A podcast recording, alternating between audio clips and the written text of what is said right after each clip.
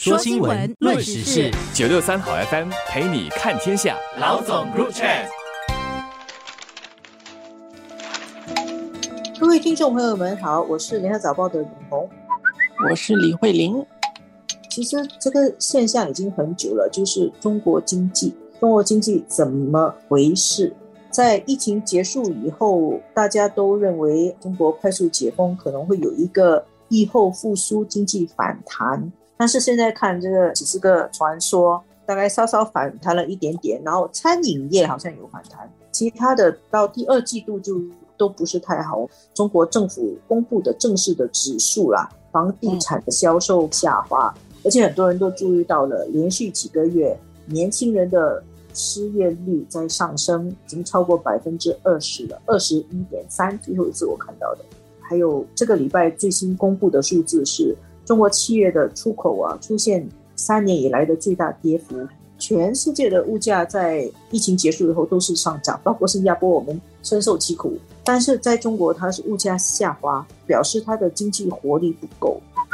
我大概一个月前看到一个很短的一个评论，说中国的经济现在是由什么撑起来的？是由中国官方的宣传媒体给撑起来。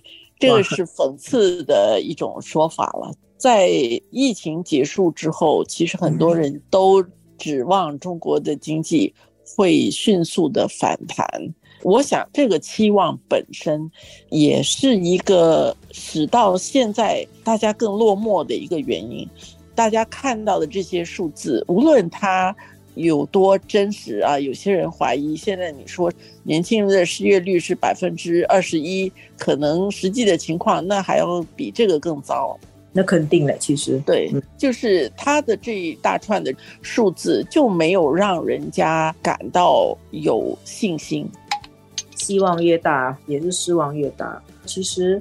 在二零二二年的时候，就看到一些经济学家讲，中国会进入改革开放最痛苦的五年，应该是清华大学的李道奎讲的。他那时候就预言到这样了。现在可能在进入最痛苦的第二年，因为他之前累积的那些问题，在他要转型升级的那个动能下滑，也包括政治风向的转变啊，对于一些民营企业的打击。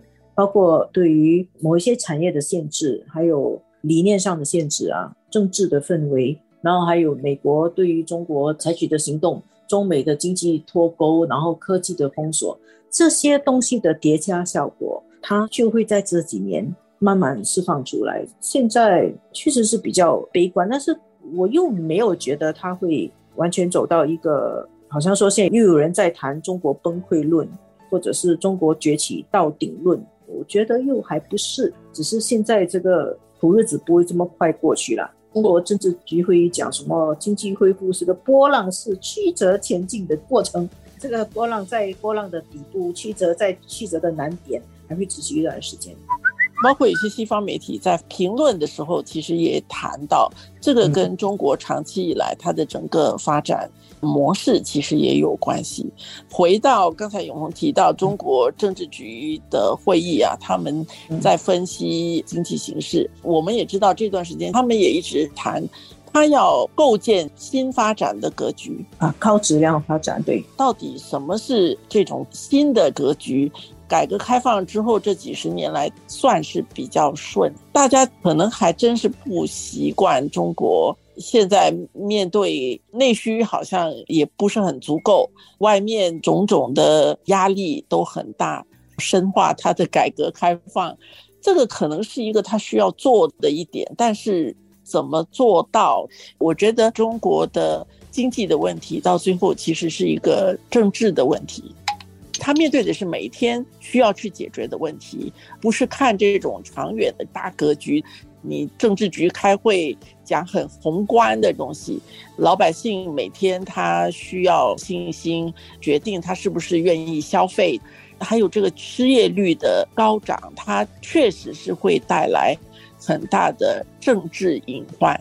就是政治上会造成一个不稳定的情况，但是我们看到另外一方面是中国的政治领导人看起来对这些问题的分析和把握是相当精准的。只不过他们概括式的讲，那个沟通的方式还是原来的那一套，大家也不是太理解你具体在说些什么，信心很难这样子回弹。这样的话就挺麻烦的。中国的领导人好像是在他自己的一个轨道上运行，不管外面说些什么。他也说他很危急，但是他又好像没什么行动，对吧？对，所以那个节奏不太一样。在外面的人来说，有些时候你真的会更焦虑，因为你可能没有那么长的底气，包括你的资本。如果你是商人的话，你没有这个条件，甚至你是一个普通人，你没有这个条件，五年的摸索期，五十年的摸索期，这样子。会让大家更加的都没有安全感，没有自信心。可能中国，我觉得啦，不会像过去那样有广泛的吸引力。有一些有这个条件的人继续参与中国市场，然后有另外一些人他们会掂量一点，或者有一些人就走了。